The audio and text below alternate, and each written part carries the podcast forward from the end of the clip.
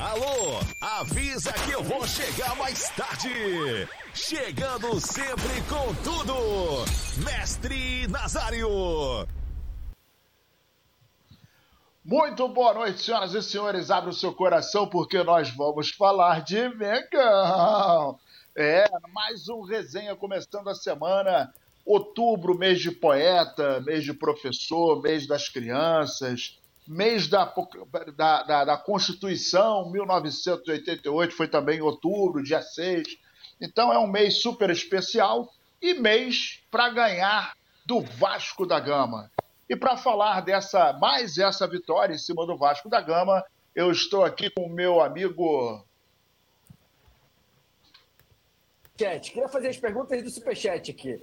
Primeiro, o, o Rabinovich falou: Petit, que manto que você usa? Manto, acho, mato. Ele escreveu, acho que não é manto, manto não. Isso é mato. Acho que ele está insinuando que eu sou maconheiro, né? Deve ser.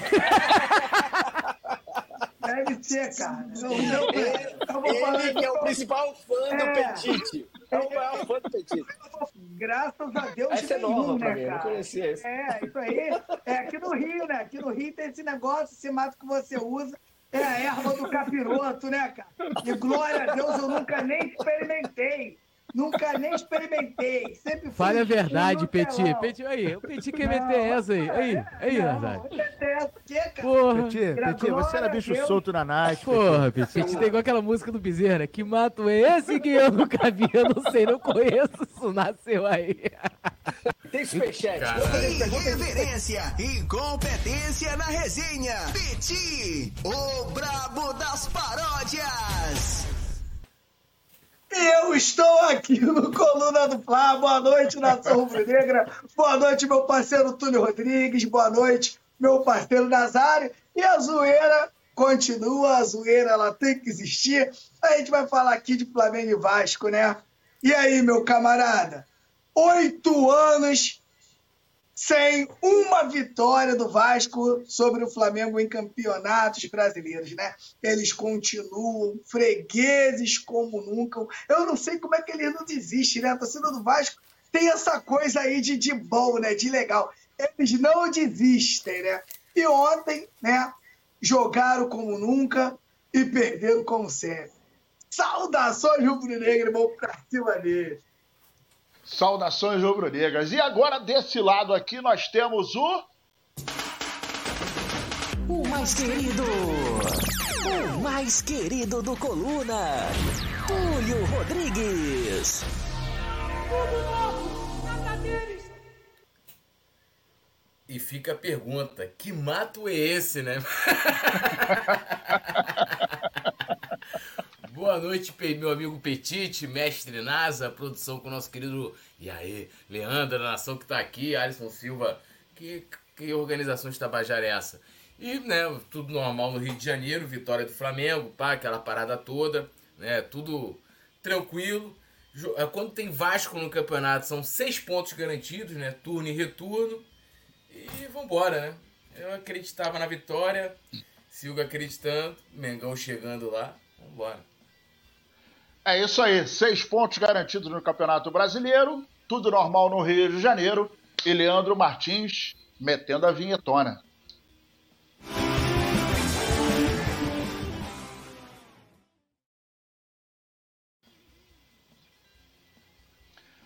Voltamos. Muito boa noite a você que está aí no chat. Se inscreva, deixa o like, compartilhe, mande para os amigos, torne-se membro que é muito bacana, muito importante, fortalece o Coluna do Fla, fortalece toda a nação rubro-negra e a gente vai seguindo aí adiante, beleza? E olha só, reza a lenda, reza a lenda, que o Vasco, fora da zona de rebaixamento, é igual o pobre pagando chope.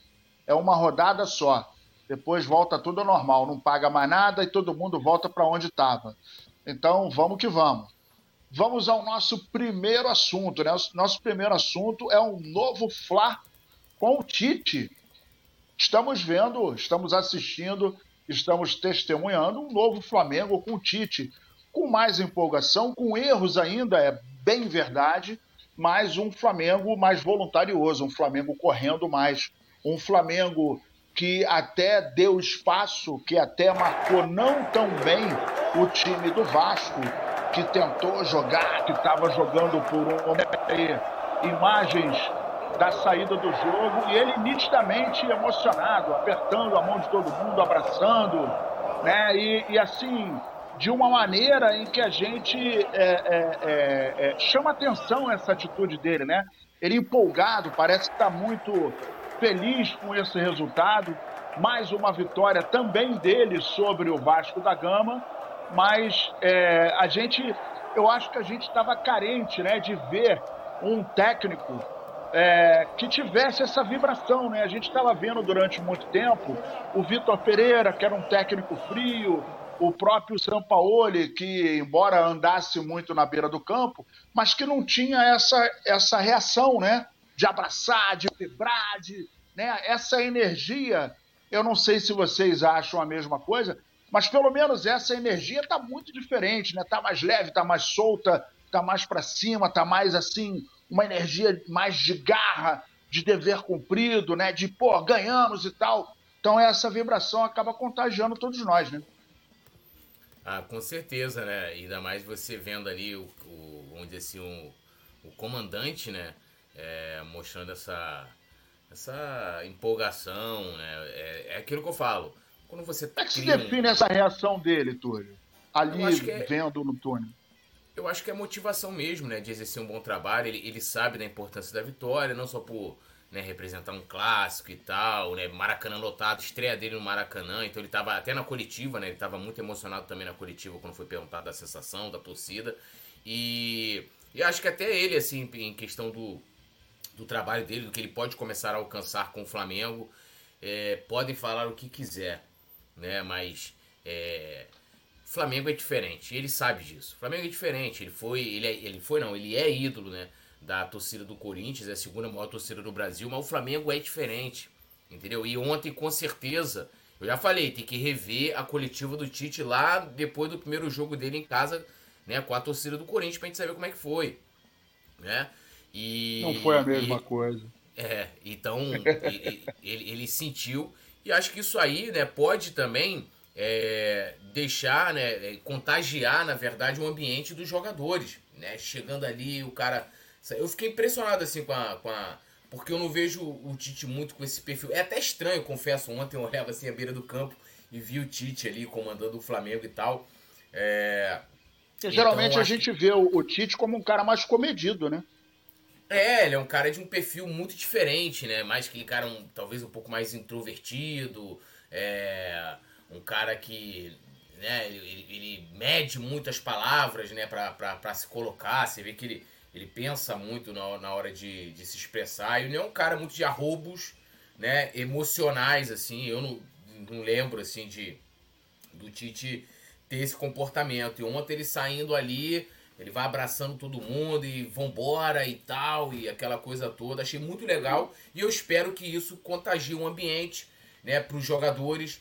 É, como eu falei, né, e acho que isso vale também é, é, é de, de levantar aqui da, da questão do título, tem que acreditar, não tem que acreditar. É, eu acho, né? Eu vejo que tem que ser encarado jogo a jogo. Jogo a jogo. Né? Agora a gente teve a decisão com o Vasco, agora a gente tem uma nova decisão que é com o Grêmio, e é com essa motivação, com esse Tite com sangue nos olhos, emocionado, né? É, sentindo a magnética pulsar ali atrás dele, que a gente tem que ir para conseguir essa vitória. Né? Porque o Grêmio tá numa, tá numa situação ruim, né? É, é, tá tendo é, resultados ruins, né? O Renato. Aliás, os três próximos jogos foram para serão para times que perderam nessa rodada: Grêmio, Santos e Fortaleza. É, e, e, todos com, com situações completamente distintas no campeonato, né? Então vai ser muito importante a gente vencer o, o Grêmio, né? E eu espero que o time vá com essa energia aí do Tite, né? E foi muito legal, assim, eu acho que, é, só para terminar, que o Tite ele pode ganhar a torcida do Flamengo além do que ele pode apresentar no campo. Eu acho que tem muito isso. O Jorge Jesus, ele era uma figura uma figura única, né? Ele, se você olhar o perfil dele, comparar com os outros portugueses que passaram aqui, não tem. Ele, ele tinha um jeito de ser irreverente, é, talvez até sem querer ser. E o Tite também pode se tornar isso, né? De ser um cara que pode conquistar a torcida também fora. Inclusive, pô, tem aqui é, um livro aqui, é um livro de Portugal. É, Jorge, né? Que é um livro do Jorge Jesus. Jorge, Amado e Desamado, né? Que é, é, é uma coisa do Jorge Jesus que lá em Portugal, né? Até porque ele trocou, o Benfica, foi pro esporte e tal. Ele em Portugal, e ele tinha também muitas, muitas brigas ali com a imprensa, e aqui foi diferente, né? Relação tranquila com a imprensa, com a torcida, um carinho muito grande. E talvez a gente possa ter isso no Tite, no sentido dele conquistar a torcida fora também dos resultados das quatro linhas, por esse jeito dele, né, se mostrando é, contagiante, enérgico, né, esse sangue nos olhos, achei muito bacana e isso faz com que eu também né, torça cada vez mais pelo sucesso do Tite, que ele consiga, por exemplo, o Rogério Ceni foi campeão aqui, mas ele é um cara que não tem a simpatia dos torcedores, né? Quando a gente tá aí é, ah, vai trocar o treinador. Ninguém fala, pô, vamos trazer de volta o Senna. O Senna foi campeão brasileiro. Ninguém pensa. O Dorival hoje, ele, ele tem até esse status, né? Pô, traz o Dorival e tal. E vai ser, né? Às vezes quando. Pode ser daqui a alguns anos, se o Dorival tiver aí no mercado, vão, vai, pô, será que o Dorival não é um bom nome e tal? E o, e o Senna nunca conseguiu, né? É, porque o Senna é, não atravessou essa barreira é, e para mim também era muito estranho ver o Ceni com a camisa do Flamengo, né? Porque, porra, eu acostumado ver a carreira do Ceni praticamente toda no São Paulo, né? Então, porra, é, seria como ver o Zico à beira do gramado comandando o São Paulo. Seria muito estranho. para mim e talvez para eles também. Mas o Ceni nunca conseguiu ultrapassar essa barreira, né? De sempre se mostrou ser um cara fechado e tal, é, mais na dele. E eu espero muito que, que dê certo aí essa passagem pelo Tite. E é essa energia que eu quero aí, que eu quero ver o Flamengo contra o Grêmio. Será que rolou, será que rolou um negócio um mato aí, poeta, com o Tite?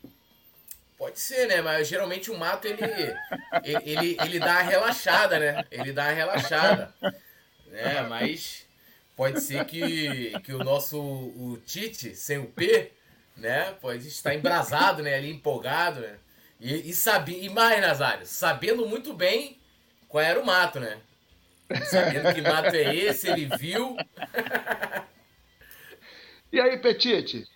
Gostou da reação? Como é que você viu todo esse universo? Você ontem teve ali do lado de fora, né, cara? Você sentiu a, a temperatura fora Maracanã, a galera chegando, toda aquele toda aquela energia, todo aquele entusiasmo, toda aquela aquela todo aquele ambiente, né, cara, que tava muito diferente ontem energia maravilhosa, né? Até porque o, o, torcedor do Vasco também, eu acho que contribuiu também, porque o torcedor do Vasco também tinha confiança, né? Com a melhora do Vasco, outros jogadores, outros técnicos. Tivemos recorde de público ontem, né? É, o Vasco fez um grande mil. jogo.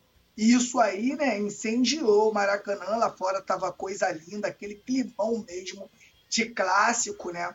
E foi maravilhoso. A gente falar, né, dessa energia do Tite, como o Túlio falou, ela é uma energia que ela pode transcender, cara, para si, para a torcida, né, para os jogadores ali. Eu acho que os jogadores já entenderam o que, que o Tite quer, só que isso vai isso aí vai, vai contaminando de uma, for, de uma forma boa todo o ambiente do clube, todo o ninho do urubu. Imagina esse cara chegando de manhã, falando com a tia da cozinha, falando com o cara que limpa o banheiro, e ali ele vai pegando todo mundo, todo mundo vai trabalhando por ele. Isso aí que, que é o mais importante. Foi por isso que eu estou dizendo aqui, desde quando o Tite chegou, Tite não é o meu nome, mas tem grandes possibilidades de dar certo no no, no, time do Flamengo, até porque o Flamengo ele é carente disso. O Flamengo, além de um técnico, precisa da, também, na minha opinião, ali, de um grande personagem, né? Que tira um pouco também o foco do, do, dos jogadores, os jogadores conseguem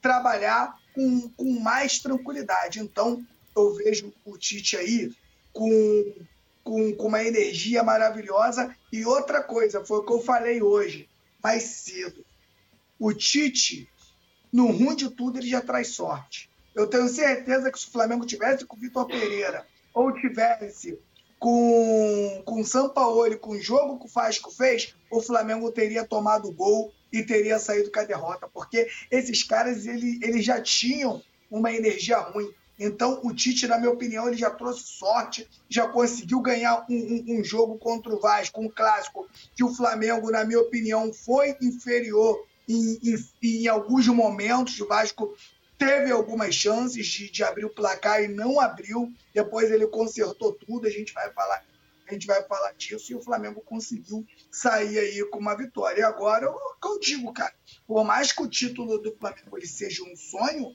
mas é um sonho possível, porque a gente vai disputar, todo mundo vai disputar 30 pontos, né? E o Botafogo agora já reduziu para 9. 9 são três jogos. Então vamos supor que o Botafogo perca o. Olha só, olha o que eu estou te dizendo. Botafogo perde o, o próximo jogo, o Flamengo vence cai para 6. Parceiro, meu camarada, o pau vai quebrar. Porque é uma energia nova, o torcedor com outra, com, com uma outra forma de pensar. E o Flamengo, sim, na minha opinião, o Flamengo pode sonhar com título. Claro que a Taça Libertadores da América, a gente conquistando a vaga, é, direta é maravilhoso, claro, é o que o Flamengo tem que pensar. Mas agora, o título do Campeonato Brasileiro não é impossível. Exatamente. Mandar um abraço aqui para a rapaziada que está junto com a gente. Um abraço especial para o nosso querido Tisso, membro por 23 meses. E aí ele botou o seguinte: dois anos de coluna, muita honra em fazer parte dessa família, sem palavras para descrever o carinho, admiração e respeito por cada integrante. E a, a, a gente aqui, em nome do Coluna, meu amigo Tício, é, nós, eu vou quero fazer minhas as suas palavras. É uma honra e é um, uma, uma, uma coisa muito bacana essa energia que a gente acaba gerando aí na família Coluna do Fla. Vocês são parte integrante, vocês são a parte principal que sem vocês não existiriam isso. A gente não estaria falando para ninguém. Então, eu, em nome do Coluna, agradeço imensamente o carinho, tanto o seu carinho quanto o carinho da galera que é membro, da galera também que não é membro, é só inscrito. É muito bacana, a gente fica aqui o nosso muito obrigado por todos vocês estarem junto com a gente. E a gente, claro, pensando sempre em melhorar, em trazer um conteúdo bacana, informativo. Aqui não tem barrigada, aqui não tem caô, aqui a gente fala a verdade. E isso que vocês estão vendo aí na telinha é o que nós somos mesmo. Então, mais uma vez aqui fica o nosso muito obrigado para você, Tisso, e para toda a rapaziada que acompanha a gente. Ó, dedo no like, se inscreva, compartilhe, torne-se membro e vamos que vamos, beleza? É uma coisa muito bacana que a gente estava falando, né? Ontem nós tivemos um grande jogo, né? E assim, o, o poeta mencionou isso, já fala isso há muito tempo. É, é um jogo muito peculiar embora a gente jogasse ontem, a gente jogou ontem contra o Vasco, numa situação absolutamente diferente da nossa. A gente está vislumbrando até a conquista do título e o Vasco vislumbra tão somente a saída da zona subalterna. Mas é um jogo difícil, porque o Vasco, assim como os outros, por exemplo, o Santos, a, a, os times de baixo, o próprio América, que jogou bem, contra alguns times aí, ganhou de alguns times, inclusive, até com uma, com uma certa é, facilidade, mas é um jogo diferente. É um jogo em que os caras estão jogando com a faca nos dentes. O compromisso, a pressão, tanto psicológica quanto é, ambiental, é muito maior do que o Flamengo. Se o Flamengo perde o jogo, a gente apenas não ia encostar tanto mais no líder. Agora, o Vasco perdendo, ele continua na zona de rebaixamento. Lembrando que faltavam 15 jogos, né? É, e desses é, 30 pontos, né? 15 jogos, é, 10 jogos, perdão, e o Vasco tem que fazer, na pior das hipóteses, 15 pontos. Ou seja, tem que ganhar cinco partidas. Já perdeu a primeira. Então, é, foi um jogo é, muito movimentado, com muita intensidade, com velocidade. O Flamengo é, acabou errando em alguns momentos, né, baixando a guarda em alguns momentos e até perdendo um certo volume de jogo, mas depois a coisa foi se acertando e o Vasco sentiu o, o gol e posteriormente o Flamengo acabou se, se atrasando um pouquinho, mas a gente teve um grande personagem também, né? não foi para mim o principal personagem, mas foi um dos grandes personagens que foi o Rossi. Né? O Rossi apareceu com segurança, fez uma defesa fantástica, né? Uma defesa que literalmente ele, ele conseguiu evitar um gol de cabeça do, do Vegete, né? E em outros lances ele, ele apresentou uh, experiência, tranquilidade, pegava a bola, né? Ele, ele apareceu muito bem.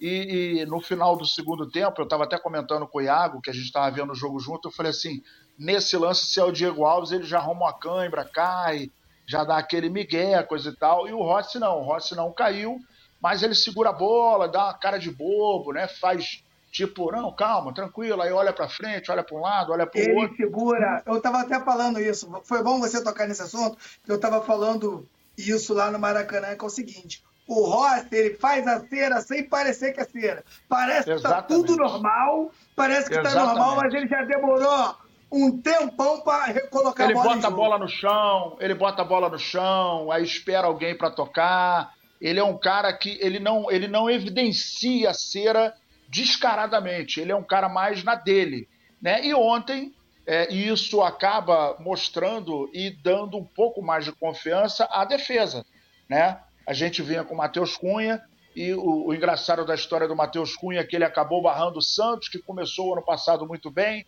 esse ano não, não iniciou uma temporada bacana. É, o Matheus Cunha era a única solução e a gente já tinha a contratação do Rossi, no entanto, não tinha, não tinha como botá-lo no Flamengo. Chegou e, ao que parece, está dando conta do recado, né? É, se a gente for olhar as últimas duas partidas, né, é, a gente lógico, vai falar muito da, da, das defesas, né, das intervenções que ele fez ontem, mas a, no jogo contra o Cruzeiro ele também fez uma grande defesa, né?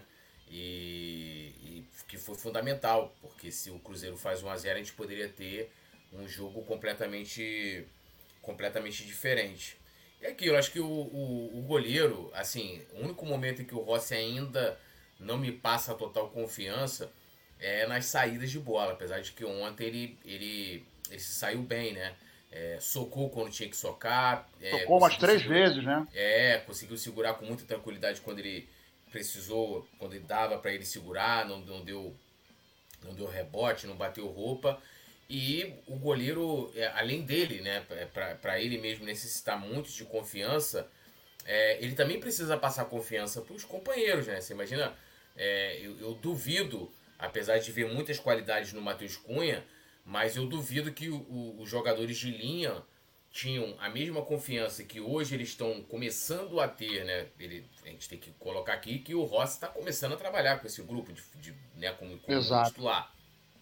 É, de que esses jogadores tinham com o Matheus Cunha. Apesar do Matheus Cunha dava esporro, não tinha essa de ah, os caras são mais não, ele dava esporro, se comunicava.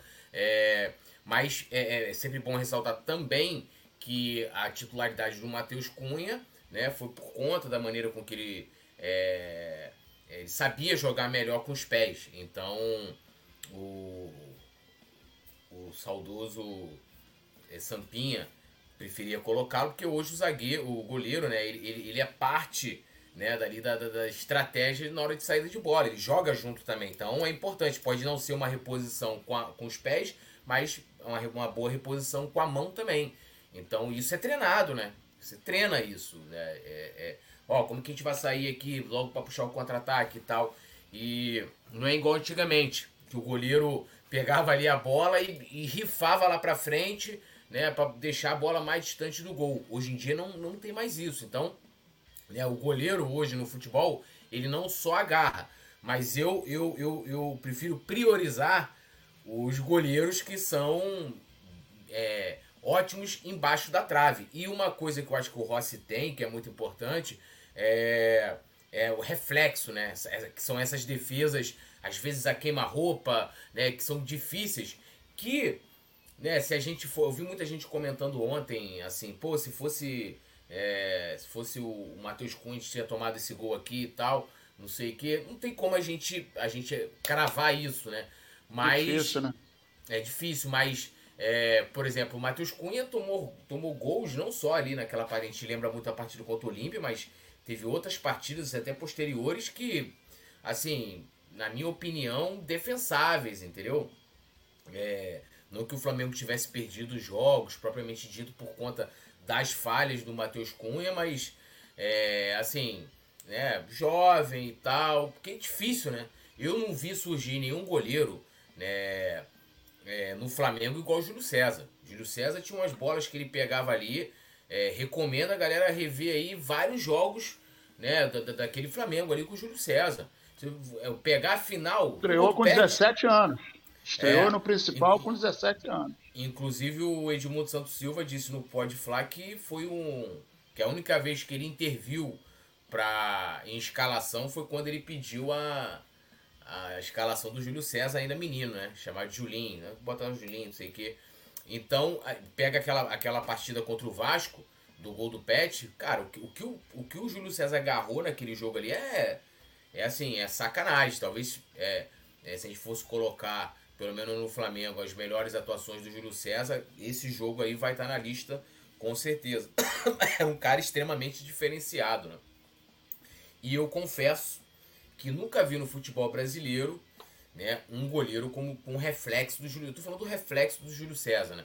É, tinham outros, o Rogério Senna sempre, sempre foi um destaque, né? Batia faltas, também fazia defesa, mas o reflexo do Júlio César era absurdo. E o Rossi, eu vejo muito isso nele, não que seja igual ao Júlio César, que o Júlio César alcançou um patamar de ser um dos melhores goleiros do mundo, né? E assim, e era numa época que você tinha Buffon, né? Que é um puta um, de um goleiro, né, cara? Assim, absurdo que o Buffon, né? O que o Buffon agarrava, né? Dida, Marcos, né? Isso falando de goleiros brasileiros. Então, é, mas eu espero que o Rossi consiga ter essa, essa confiança, essa autoconfiança, né, para ele, né, com essas atuações em que ele também é destaque, apesar de que a gente pode olhar como um fato negativo. Tipo, porra, olha, o Vasco teve algumas oportunidades em que poderia ter feito gols, mas a gente tem que olhar para o lado positivo de que o nosso goleiro foi desempenhou muito bem o papel dele quando ele foi acionado, né? E ali também no momento de fazer uma cera, né? No momento de fazer outras intervenções e outras participações no jogo, mas é, torcendo aí para que o o Rossi, e só para terminar, eu li no Twitter, até falei isso no, no meu Reels hoje, que alguém falou assim, o Tite, ele tá reconstruindo o Flamengo da defesa para o ataque, né? Então acho que isso passa muito também pela, pe- pelo, pelo nosso goleiro que é o Rossi. É, muito importante, né? Inclusive teve um lance em que eu reparei que era o final do jogo, quase o final do jogo, dos minutos finais, uma bola saiu pela linha de fundo e ele deu uma de bobo, o juiz cobrou ele falou assim, ué, la pelota, la pelota.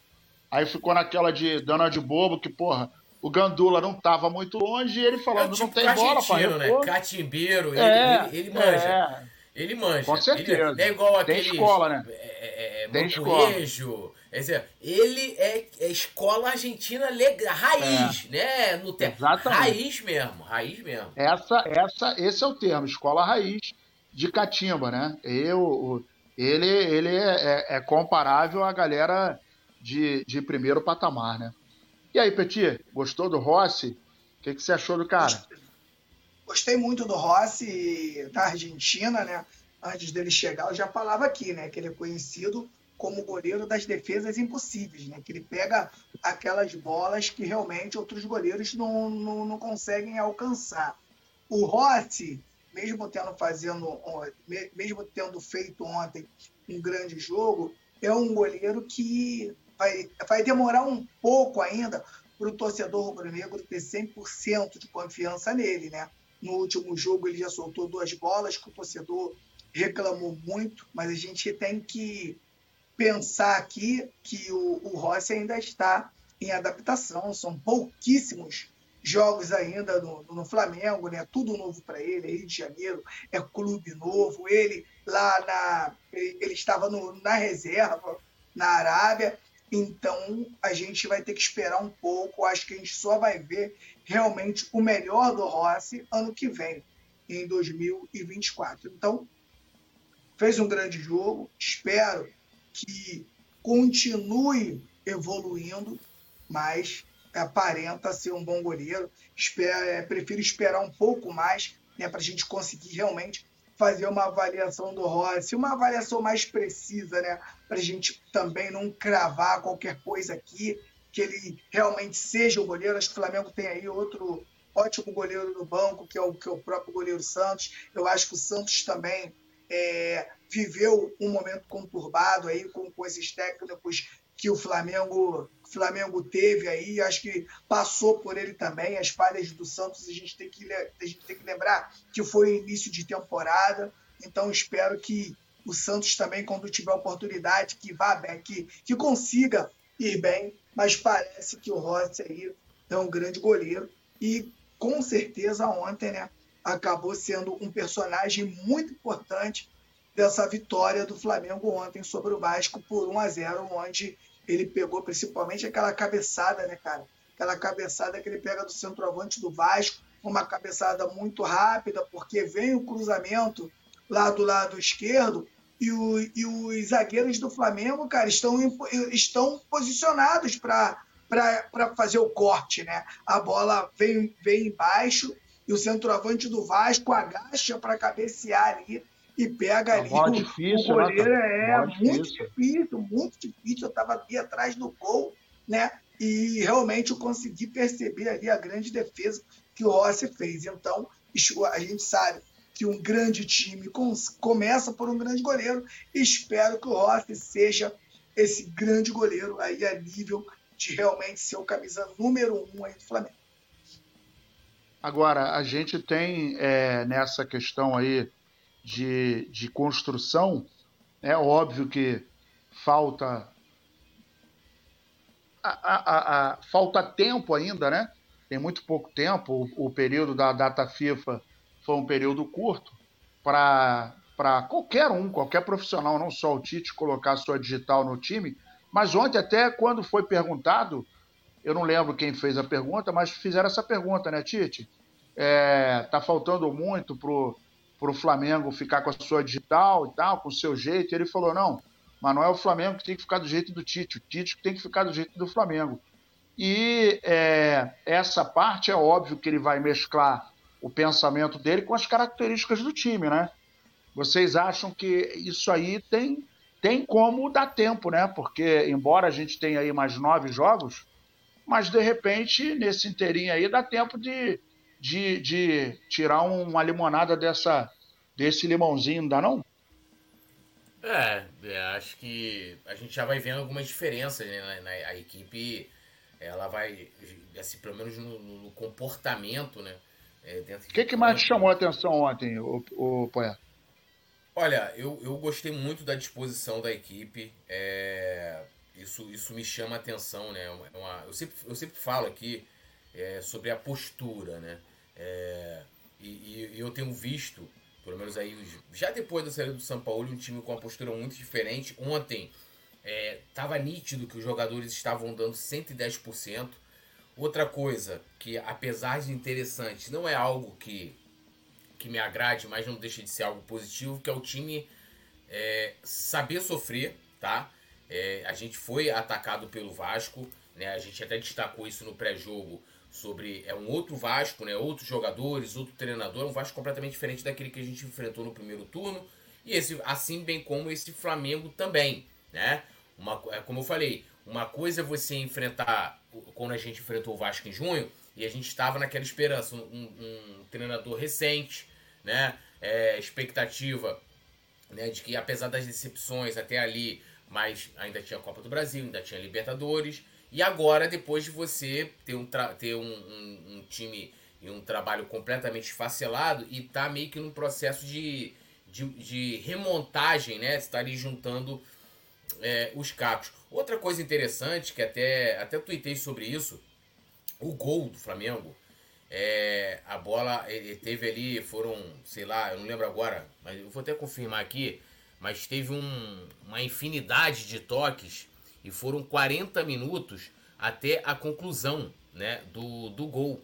E eu. Aqui, ó, foram 24 toques e em 40 segundos o lance do gol do Gerson. E eu destaquei aqui que é o seguinte: o, o time do Sampaoli, é, a gente chegou a debater isso várias vezes, que é uma coisa também que me agradou muito ontem. É, o time do São Paulo era o seguinte: o Flamengo ia sair a bola, né?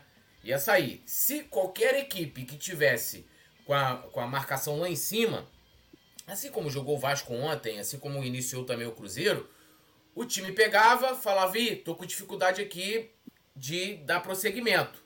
Ou recuava para o goleiro, ou o Davi Luiz, ou Léo Pereira, quem fosse, tentava a ligação direta. E esse time não tem, não tem isso. O time vai lá, volta, até irrita. Não vimos mas... nenhuma ligação direta ontem. Não, o time volta, toca, assim como foi no gol. né? A gente tendo ali a participação de vários jogadores, 24 toques, né? Sem ligação direta, né? Sem liga... Isso é uma coisa que me agrada. Eu odeio esse futebol de chutão, de vou jogar lá na frente pro cara, pro, pro, pro atacante brigar e de repente ele ganha. Não sei no momento você tá ali de desespero, de final de jogo e tal, uma outra coisa. Não pode ser a estratégia de jogo, né? E o Tite tirou isso da equipe. Não tem mais essa de, de. Claro que vai acontecer, mas não, não é a tônica da equipe. Né, de sair dando chutão com o goleiro tendo que né, dar chutão pra frente para os caras lá na frente resolverem. Não tem isso. E o gol deixou isso muito nítido, né? Da bola é, passando de pé em pé para diversos. Inclusive o Gerson, antes da conclusão, ele participa da, na construção da jogada, né? E aí é que entra também a importância, não, não, não só do Gerson, porque ele está jogando um pouco mais ofensivo, mas do Thiago Maia, do Pulgar, né? Principalmente pela sua qualidade do passe e visão de jogo. Então, isso também me agradou bastante ontem, Nazário. Isso, isso é que eu ia falar, né? Que o Thiago Maia ontem, ele foi extremamente importante nesse gol. Porque muito, o Vasco, taticamente, muito. ele fez um, um jogo quase perfeito, né? Com duas linhas de quatro. O Flamengo estava muito difícil de, de conseguir penetrar por ali com tranquilidade para fazer as jogadas, e quando o Flamengo volta a bola no goleiro ali, que recomeça o jogo de novo, é justamente para o Vasco poder sair um pouquinho, para poder abrir ali as linhas para você trabalhar. E o Thiago Maia, ele recebe uma bola ali, né? Ele toca, se eu não me engano, no Gerson, o Gerson de Costa toca no Thiago Maia, e o Thiago Maia, se eu não me engano, que faz a bola chegar até o Gabigol. O que que facilitou essa jogada, que todos os jogadores que pegaram na bola naquele momento, todos eles eram canhoto. Isso facilitou muito as jogadas todas ali de primeira, até a bola chegar no Gabigol, né, que faz o cruzamento para trás, onde o zagueiro do Vasco corta ali, a bola estava no pé do Arrascaeta, não sei se vocês viram o lance,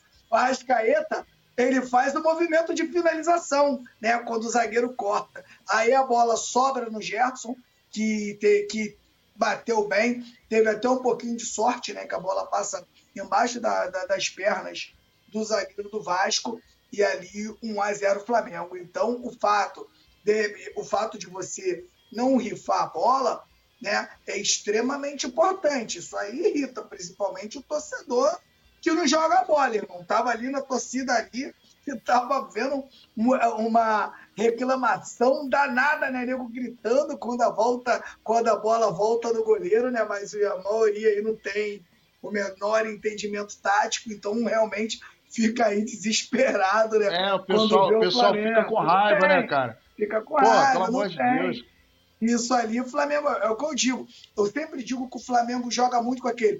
Oh, oh, oh, vai pra cima dele, Mengo. E, e quando você canta isso, você tem que estar com a bola, pô.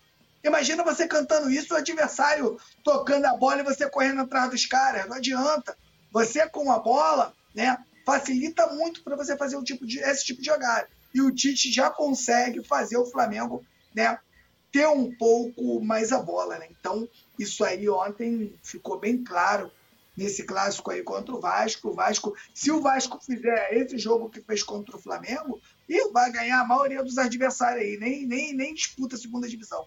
Mas a gente sabe né, que contra o Flamengo é, é uma outra preparação, né? É um outro tipo de é um outro tipo de concentração, concentração de, do, do, do Vasco contra o Flamengo é uma concentração máxima que eles usam esse clássico mesmo para abafar tudo, para né, dar uma resposta para o torcedor e tal. Exatamente. Mas perderam de novo. E o Flamengo aí com, com esperanças aí, né? Seis pontos aí, 100% de Tite, vamos que vamos. É, é Nasa, Nasa só uma, uma, um comentário aqui do nosso amigo Torres, ele fala, e o culpado sempre é o técnico. Com relação à questão da postura, vou, vou trazer aqui para vocês uma, um exemplo. O, a gente debateu aqui quando, quando isso aconteceu. O, o Sampaoli Oliveira pro Cebolinha e fala assim, Cebolinha, então, ó, eu quero o Cebolinha do Grêmio. Eu quero Cebolinha do Grêmio. Tipo assim, não conversou com o cara, não. Não, tentou, não apontou aonde, aonde é, tem, o, não tentou entender tem que melhorar. O, o que pode estar acontecendo. Aí, foi, foi até, eu até lembro quando eu trouxe essa questão aqui também. Foi quando o Dorival falou do lance do Pedro. Tipo, Pedro, pô, você tá, né, tá aí para baixo e tal, vambora. Porque o treinador também, a gente sabe, porque, é, o que a gente tem que entender? A, é, é, é, a maior responsabilidade lá é do Landim. Ponto. Ele mesmo fala, já falou isso inúmeras vezes. E aí a gente vai ali dentro da hierarquia, do organograma é, do Flamengo, do futebol, responsabilizando quem está em cima. Agora, é, a questão da postura, tipo assim, ó, vamos lá, vou pegar ontem. Teve uma hora que, que o, o, o, Flamengo foi perdendo o campo e o Vasco foi colocando o time do Fla nas, nas cordas. Foi jogando no nosso campo. A gente saiu nos contra-ataques. Até o nosso gol sai, né? Ele, ele se inicia, né? É, é, dessa forma. Aí, assim, eu tenho dúvidas se foi algo proposital pelo Tite, porque as alterações que ele fez, até mesmo a entrada do Luiz Araújo, ele, ele fala isso até na, na, na, na, na coletiva, é, foi justamente para segurar o Vasco, né? Ele botou, como é que é o nome? O Piton, ele, então, o Piton tava subindo lá, ele falou, vou botar o Luiz Araújo ali pra, pra prender, porque o Luiz Araújo vai ficar ali, ele vai ter que segurar esse, e esse, trocar, esse. E trocou o Gerson de lugar. Isso aí, e, e troca o, Então assim, eu não sei se aquilo foi intencional ou se foi, porque assim, teve uma hora que eu olhei o Gerson, não sei se eu comentei com o Léo ou com o Rafa, que eu falei assim, cara, o Gerson já tá morto. Isso bem antes dele ser substituído. Então, eu não sei se o time foi cansando, né, por tudo aquilo que eu tô falando. O time estava dando 110%, correndo, brigando. É, ou se foi algo intencional do time é, é, abaixar as linhas e deixar o Vasco jogar no nosso campo para criar espaço para a gente sair no contra-ataque, né? Mas ele fez alterações ali para tentar impedir né, com que o Vasco continuasse tendo liberdade para subir, principalmente pelos lados. É, então, é, outra coisa também, é, rapidinho aqui, só para eu voltar na questão que o Todos falou, a gente ontem em nenhum momento perdeu o meio de campo. A gente via numérico. O Petit já apontou em outras partidas várias vezes que outras equipes tiveram na época do Sampaoli, numericamente, joga, é, mais jogadores por ali e os caras dominavam e botavam, botavam os nossos volantes na roda. Não teve isso ontem. Não teve isso ontem. E aí, então, assim, o que, que eu vejo nessa questão da motivação e da postura? Eu acho que o treinador, é, e aí a gente está falando de campo e bola de quatro linhas, o treinador tem a ver com isso. A gente não pode ficar aqui também assim, ah, o treinador não é psicólogo. O treinador não sei. A gente sempre teve no futebol assim, que, que quando, quando queriam. Vou dar um exemplo: o, o Joel Santana. Joel Santana é tratado, né? Muitas vezes as pessoas não olham os resultados do Joel Santana, né? É, e falam assim: ah, não, Joel Santana é, é paizão. Mas, meu irmão, o, ca, o cara, pro cara ser paizão, o cara saber gerir um grupo de pessoas ali, o cara tem que saber. A gente viu o Paulo Souza aí, estudioso, telão. O cara não, não conseguia ter relação, né? O próprio Sampaoli. Então, assim, é... o técnico também tem a ver. E se, e se ele tá vendo ali, aquilo que eu tô falando, que ele não tá conseguindo, ou que ele não tem a capacidade, e aí não é demérito, é você colocar um profissional, e aí a gente entra naquele papo de se, se ter que ter um, sei lá, um coach, um psicólogo, um corpo né, que, que, de, de, de profissionais para trabalhar a cabeça do atleta, é, mas tem que ter. Então entra para mim a questão do treinador. Entra sim. Não tem como a gente não tirar. Porque, cara, eu, eu usei o exemplo já da gente aqui, no caso o meu exemplo, da motivação que a gente tem que criar e muitas vezes é que entra a questão da produção de chegar ali e falar, olha, vamos jogar para cima, vocês estão cabe, vocês estão porque muitas vezes é natural, cara. O cara tá ali, tá vivendo uma temporada de merda e o cara, o jogador não tá encontrando motivação. Tem que ter alguém para chegar para ele e falar, irmão, vambora, pra cima, entendeu?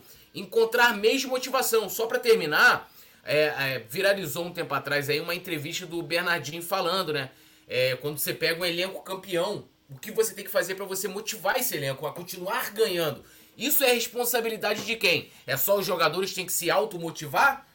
Pô, não é, né, gente? Então, assim, o treinador também tem, na minha opinião, sua parcela, mas olhando para o Flamengo, tanto é, Sampaoli, Vitor Pereira, é, Marcos Braz, eles não são os únicos responsáveis. A gente tem toda uma, uma, uma estrutura ali e muita gente para responsabilizar por esse ano trágico do Flamengo. Né? Não sei se vocês é, perceberam isso, mas antes eu vou até falar com a galera. Dedo no like, compartilhe, se inscreva mande para os amigos, torne-se membro. Se quiser mandar um superchat, lá em cima do Túlio você está vendo o QR Code e o Pix, pix arroba do Fla.com. Então você mandou, a gente lê aqui, beleza? Vai sair em destaque.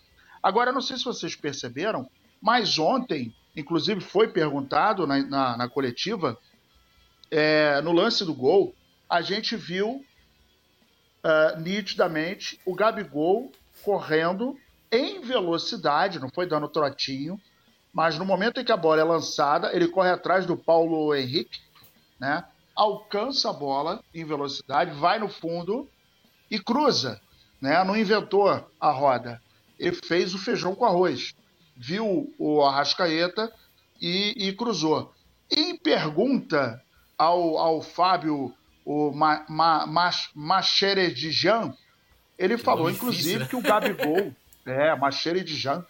É, e, o, o, o, o Fábio, ele falou que o Gabigol está 100%, está evoluindo fisicamente e que tem uma, uma alteração, né?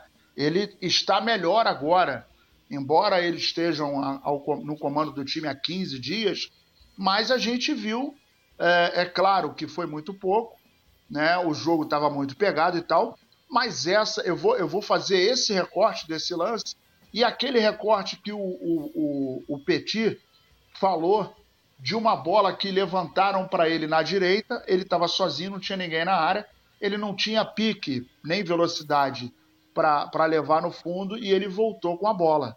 Vocês conseguiram enxergar assim também ontem essa evolução dele? É bom a gente falar sobre isso também, porque isso vai em encontro à coletiva do Tite, quando ele fala de Pedro e Gabigol, que ele entende que o Pedro é um pivô e ele entende que o Gabigol é um jogador que vai jogar pelo lado. Então, é, eu acho, Nazário, que eles vão preparar o Gabigol, vão afinar o Gabigol. Pode ter certeza do que eu estou te dizendo. 2024, a gente vai ver um Gabigol mais magro, mais velocista do que a gente viu, né? Agora é, nesse ano, né? De 2023, porque na minha opinião eles vão preparar o Gabigol para jogar pelos lados.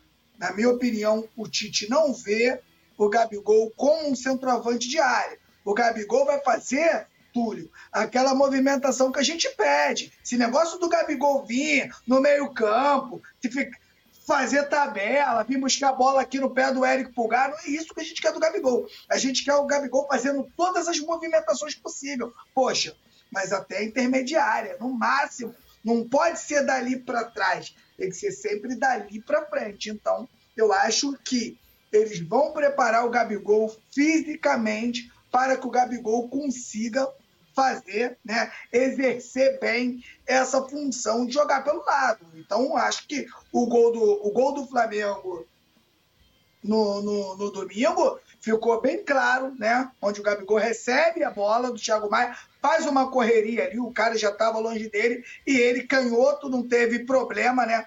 Para fazer o cruzamento ali e a bola sobrar ali para o Gerson. Então, sinceramente, a gente vê o Gabigol também com muita vontade. Teve uma bola que ele leva para o fundo para fazer uma cera ali, para ficar com a bola mais tempo. Ele perde a bola. Parceiro, ele vai atrás do cara, irmão, igual um pitbull nervoso para tomar a bola do cara, fazer uma falta, cair com o cara ali numa falta técnica. Era isso que o Flamengo estava precisando. Então, o Flamengo ele vai se adaptando.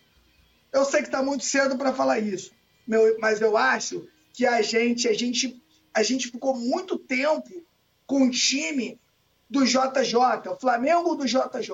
Eu acho que pela primeira vez, depois desses quatro anos, a gente vai começar ver o Flamengo do Tite de uma forma bem diferente. Eu não sei se vocês pensam assim como eu. Por exemplo, né?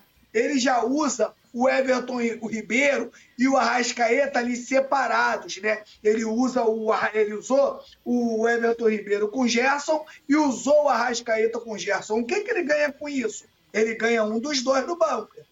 Ele ganha um dos dois como suplente. Lembra o que eu sempre falo do banco de reserva que entra do Flamengo e não resolve? Ele, tá, ele vai começar a colocar jogadores de qualidade para jogar menos tempo. Então já falei de Everton Ribeiro e Arrascaeta, a gente tem de Pedro e Gabigol, que também vai ser um, um deles vai jogar, vão, vai jogar menos tempo. Né? Então eu acho que dessa forma o Tite, com os reforços de 2024, vai, ele, ele não vai ter um time muito forte. Ele vai montar um elenco muito forte e ele vai dosar esses jogadores da forma que ele quer. Usando, de repente, um Gabigol não joga, não joga 90, mas vamos supor que o Gabigol jogue bem 35 minutos. Olha o quanto ele não ajudou. Às vezes a gente tem um Arrascaeta que a gente está sempre precisando dele 90 minutos, a gente vai poder usar o, o Arrascaeta aí 65 a 70 minutos. Então, acho que o Tite é, vai usar muito isso, entendeu? O Gerson como coringa e ele vai conseguir ali, né, colocar os jogadores ali em cada posição, já pensando também numa possível falta desses jogadores. Ele não vai, ele, ele vai ter sempre alguém, tudo que ele vai falar, olha só, hoje eu tô sem o Arrasca, hoje já, já sabe, o cara já sabe o que fazer. Não vai ser aquele cara que vai ficar pensando ou vai ficar treinando na semana para ver se dá certo. Ele já vai planejar um time, que eu acho que é correto. Ele já vai planejar um time que jogue, né, de uma forma que quando um titular não tiver, ou um possível titular não tiver, o time não vai sentir tanto né, a falta de um, desse possível jogador.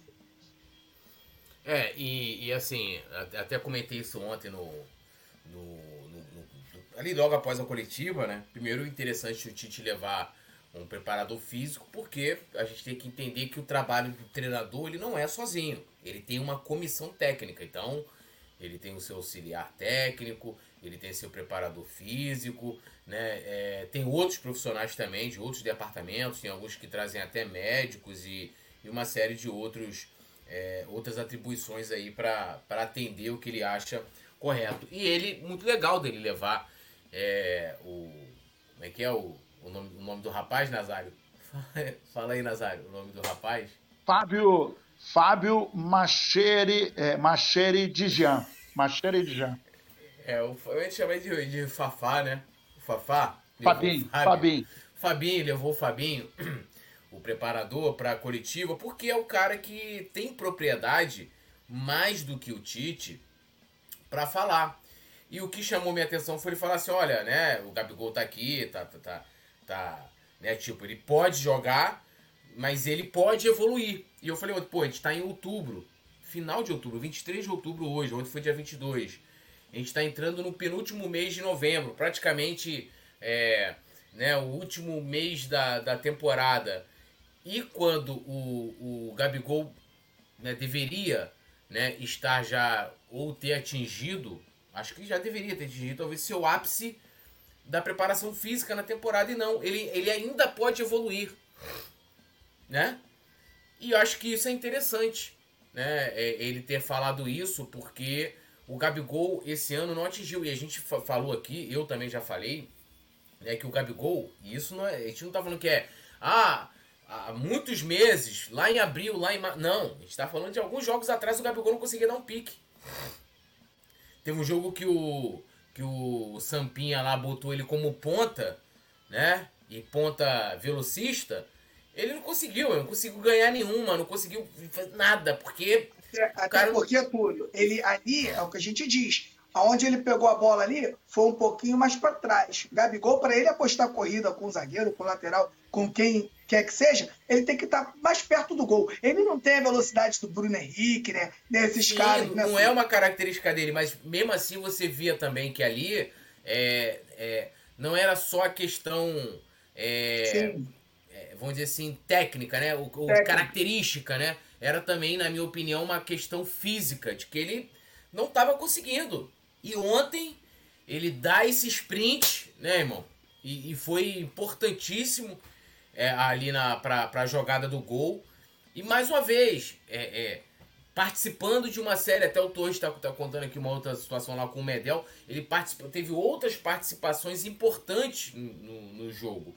Então, e, mas essa fala do Fábio me chamou a atenção né, de que o Gabigol é, ainda pode melhorar. O que eu entendo sobre isso? Teria que perguntar ali né? Uma entrevista até seria legal, mas é, perguntaria, então você está querendo dizer que já que o Gabigol ainda pode melhorar fisicamente, de que ele não atingiu ainda o seu ápice físico nessa temporada, ou né, qual o tempo ideal para um atleta no decorrer de uma temporada, quando que é esse corte para que ele atinja o ápice físico, né, o auge físico da temporada.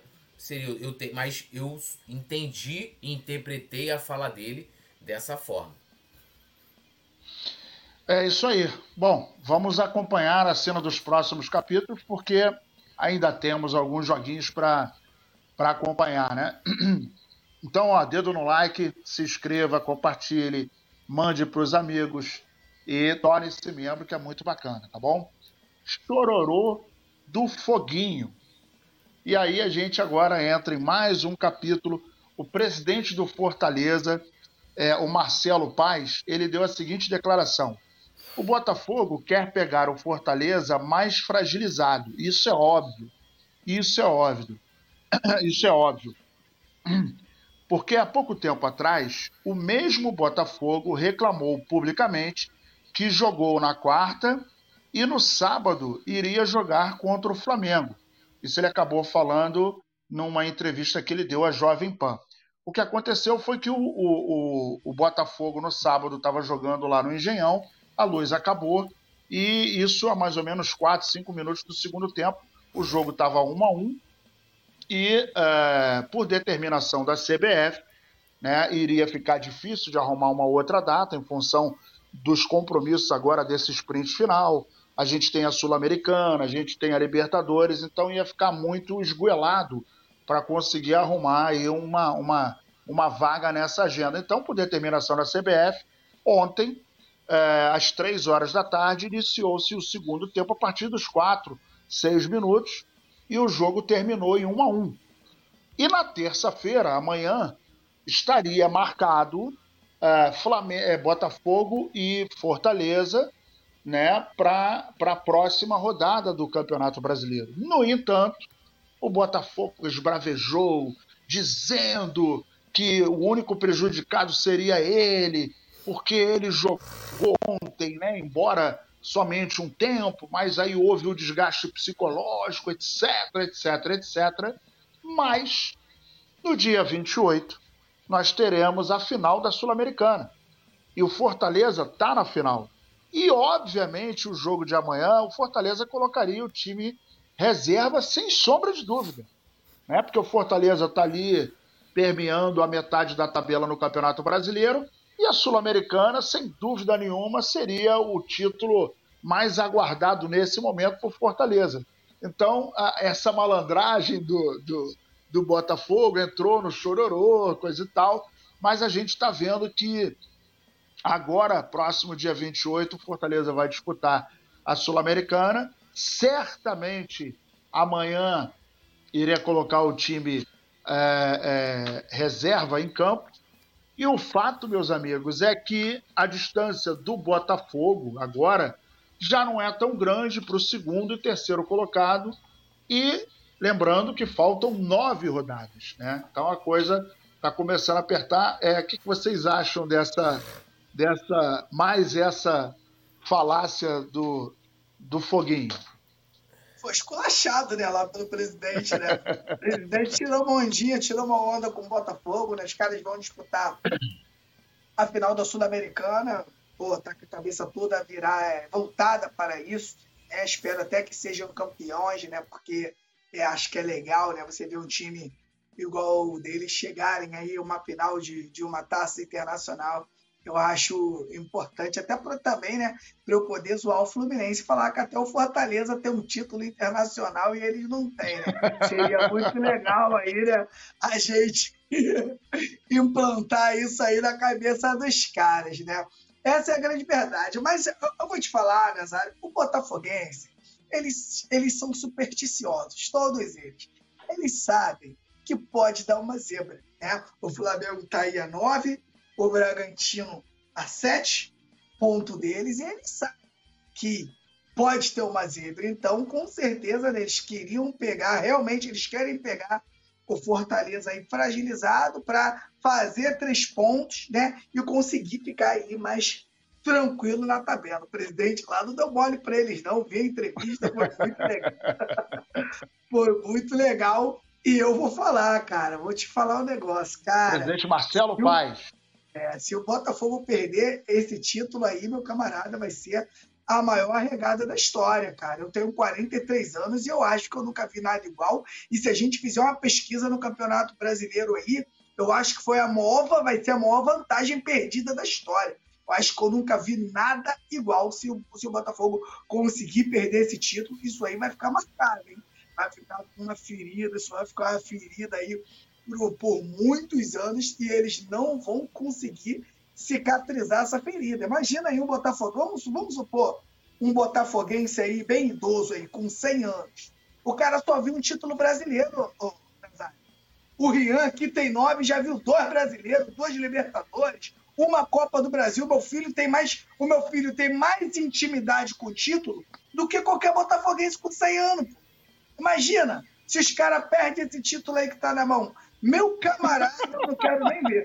Peço a, a quem tem familiares botafoguenses, se isso acontecer, acolhe os caras, né? Cuide deixa dos direitinho, cuida dos velhinhos, leva eles lá no, no cardiologista para ver se está tudo bem, porque a gente conhece o chororô do Botafoguense e eles não estão preparados para esse golpe, meu parceiro. É, alguém colocou assim no Twitter, não sei se foi o Kika, alguém colocou assim. É, se o Botafogo perder esse campeonato, ele vai ficar conhecido como o campeonato do apagão. Acho que foi o Kika mesmo. É, escre... oh, é, anotem o que eu, tô, que eu tô falando. E de fato, né? Seria. Pô, o Felipe Neto já tá até falando de que no, quando ele, ele tava no jogo, né? Esse jogo contra o Atlético Paranaense. Ih, rapaz! Ele falou em energia, que tava um negócio. Vocês meio, sentiram né? isso também? É, vocês sentiram, porque, porra, o mosaico teve rasgou um, um pedacinho do mosaico e não sei o que e tal. Meu irmão, os caras já estão armando a cama para deitar. Vão dizer que, além da energia elétrica que eles vão culpar, eles vão culpar a energia espiritual, sobre o que ele, nem o Felipe Neto tá conseguindo explicar, né? Então, assim, é, eu acho que o, o, o. Como é que é o nome lá do presidente de Fortaleza? É, é, é Marcelo, Marcelo Paz. Marcelo Paz, ele foi muito feliz, né? Porque ele lembrou muito bem as reclamações do, do ex-treinador, né? Do Laje, em que, porra, que é uma coisa absurda, né? O Flamengo fez vários jogos atuando no meio. Você pode pegar aí, é, jogando no meio de semana, o Copa do Brasil, o Libertadores e atuando no sábado. Inclusive ali, recentemente, quando a gente jogou com o Botafogo na, no, no, sábado também, a gente tinha feito outro, outro, é, outros jogos é, com, com a mesma disposição das partidas. Jogando quarta-feira e jogando sábado. E aí o cara vem colocar para justificar a derrota justamente isso. Aí agora, né, em que eles, é, é, de certa forma, eles teriam uma vantagem, porque a, a CBF é, é suspendeu a partida para uma outra e data. Apelaram, pra... inclusive, apelaram, inclusive, para o STJD, que deu, uh, uh, que deu a razão ao adiamento e confirmou, inclusive. É, e aí, porque antes, porra, não, o intervalo das partidas foi, foi pouco. Agora que seria pouco, a CBF estende, o cara acha ruim. Eu acho que demonstra muito da personalidade e da falta né, de como os nossos dirigentes, aí eu falo nossos porque eu incluo do Flamengo também, talvez se fosse uma situação é, que a gente estivesse vivendo, algum dirigente teria a mesma postura, é, que eles tomam decisões de forma amadora, que eles mesmos se contradizem, né? Então, eles, eles querem pegar o Fortaleza fraquinho, porque, como você já colocou, o Petit também, o Fortaleza está com a cabeça na Sul-Americana, num, num possível título internacional, né? Então, porra, para eles é uma vantagem. Mas se a gente for olhar, a decisão foi muito mais por conta do Botafogo. Porque a falta de luz não, foi culpa da Light, não foi culpa da NASA, não foi, foi culpa do lado do, do, do, sei lá, da, da, do sistema do Geão. E aí, é, os caras não, pô, tem que, vão, eles não se garantem. Isso, isso é coisa de quem não se garante. Não estão se garantindo, então, porra, não, vamos pegar aqui o Fortaleza mais fraco né, com a cabeça, olha só, Fortaleza com a cabeça toda voltada para a decisão da Sul-Americana e com o time enfraquecido. Porra, tenta, né, meu irmão, para vencer o Fortaleza agora, pegar o Fortaleza do Vosvoda, né, inteiro, pensando na, focado naquela partida.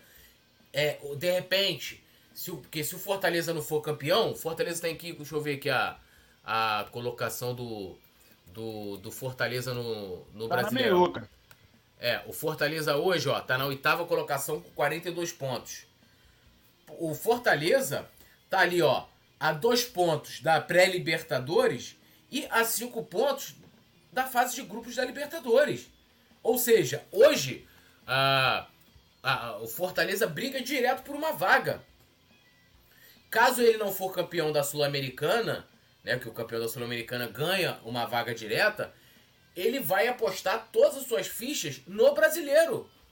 Com certeza. E aí, o, e aí o Botafogo, claro, como não está se garantindo, prefere pegar né, o, o Fortaleza enfraquecido. E aí entra muito, né, para não ficar para dizer que eu tô, ah, que vou criticar o Landim. O Landim teve a oportunidade do jogo contra o Bragantino, que ele queria porque queria jogar no Maracanã, levar para outro lugar. Poderia levar o jogo para o Nordeste, rubro-negros, ávidos por assistir jogos do Flamengo. Ele poderia levar o jogo também para Brasília, que ele vai levar o jogo contra o Santos. Vai estar lotado de rubro-negros. Poderia levar para Cariacica. Não, ele preferiu deixar que a CBF, e parece que vai ser isso, marcasse o jogo para uma data FIFA. Aí na data FIFA a gente não vai ter Pulgar, não vai ter Arrascaeta, provavelmente não vai ter Gerson, porque o Diniz, se não convocar o Gerson agora que tá é, em alta, convocou quando tava na baixa, não convocar em alta, pra mim ele é maluco. Então a gente não vai ter Gerson. A inteligência dos nossos dirigentes, cara, que batem perninha, que reclamam por puro clubismo. Porque o que o Landim fez, eu já, já falei. Eu sou os últimos caras que você vai ver aqui querendo beneficiar o Fluminense em alguma coisa. Ah, vou torcer pro Fluminense, nem pagando. Sempre considerei o Fluminense o maior adversário da história do Flamengo. Mas, se fosse o Flamengo, eu coloco logo assim: se fosse o Flamengo no lugar, se fosse o Flamengo no lugar do Fluminense, o Flamengo não ia querer mandar o jogo contra o Bragantino lá, pô. O Flamengo ia querer o, Mara- o gramado Maracanã preservado e não só isso, o time preservado Com certeza. né? Então, assim, só demonstra aí a, né, a falta de, de, de coerência dos dirigentes do futebol brasileiro. É mais essa fala do Botafogo, mas eles estão criando uma cama, até uma cama espiritual para se deitar. Já falei e repetirei aqui. Está faltando Petit arriar os, Petit arriar os trabalhos lá em General Severiano. Né? Já me Opa, ofereci Petit. já me ofereci pra dar aquele auxílio, né? Pra dar aquele auxílio também, tanto espiritual como no conteúdo. O Nazário também se colocou, inclusive, pra gerir. Cambono Nazário. Cambono Nazário, vai, não, leva você tem que- é, tambor. o, é o mestre Nazário, você, não, você tem que ir, é, o- é o nosso. É o nosso pai maior, né? Você é o babalorixá, pô, não. Cambono, no, no máximo eu, pô. Entendeu? Você é o babalorixá Nazário. Nazário de algum, pô. Vai chegar. Quem, quem vai, quem, vai, quem vai chamar pra terra o espírito Petite é o baba, pai Nazário, o babalorixá, pô. Tá maluco? Que isso? Aí o, o- porra, aí lá o- a, a entidade Petite lá fazendo os trabalhos lá, o voodoo no, no, no Tiquinho, o voodoo no John Textor e tal. Porra, meu irmão, é bagulho pra viralizar, pô. É aquilo também, né? Não passa na porta do G1 mais.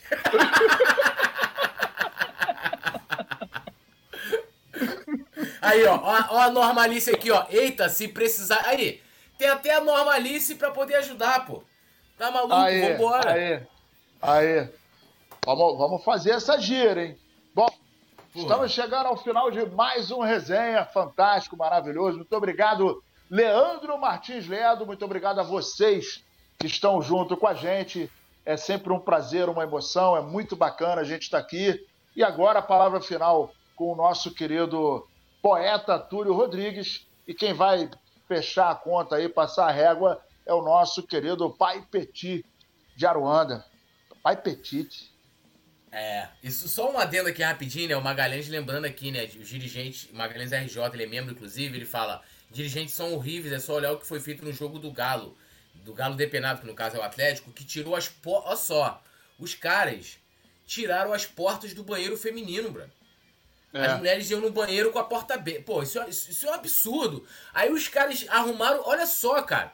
Arrumaram uma confusão, desligaram o sistema de som porque o Cruzeiro na coletiva do Zé Ricardo colocou uma bandeira. Na... Cara, que coisa de quinta série, brother. Que coisa de quinta série. Absurdo, né? Mas. É igual, é dirige- igual o cara.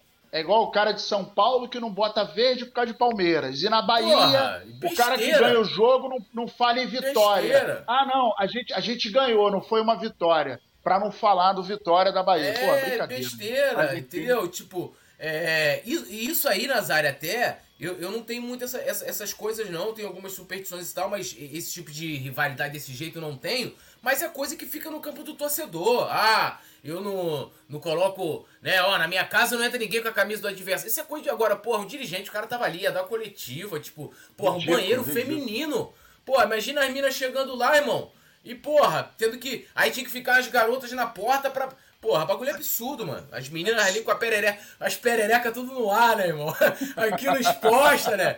Porra, é brincadeira, né, mano? É brincadeira, né? Então, assim, agradecer mais uma vez, né? O programa, porra, maravilhoso fazer programa depois que o Flamengo vence. Manuel Carlos bom. está, está inspiradíssimo para essa Tá semana. afiadinho, tá afiadinho. Pô, tá afiado e disse que Simon Ledo, né, o querido Simon, vai ser protagonista no, no, no próximo episódio. Não sei, e não quis me adiantar o que que é, né, não quis me adiantar o que que é. Sei que parece que vai ter morte também, né, parece que tem morte. Ele falou, olha, De um novo. careca, um careca vai morrer aí no, no próximo E é o episódio, né? Nazário. É o Nazário. É, ele não falou quem, mas disse que um careca vai morrer. O Nazário, lembrando, o Nazário estava no hospital se cuidando, né? Se convalescendo lá no hospital. Então, há essa possibilidade. Agradecendo também o amigo Petit, o Mestre Nasa, a galera aqui sempre fechada com a gente, o Leandro. E amanhã a gente tá de volta e vamos que vamos, né? Isso aí, é isso aí. Boa noite, galera. Boa noite aí, Nazário. Boa noite, Túlio Rodrigues. Boa noite, toda a nação rubro-negra e a galera da produção, né? Grande vitória do Mengão. Empurramos eles mais um pouquinho para a segunda divisão e a nação tem que zoar de verdade. Confesso que não tenho compostura para ficar na torcida vista, mas que isso melhore.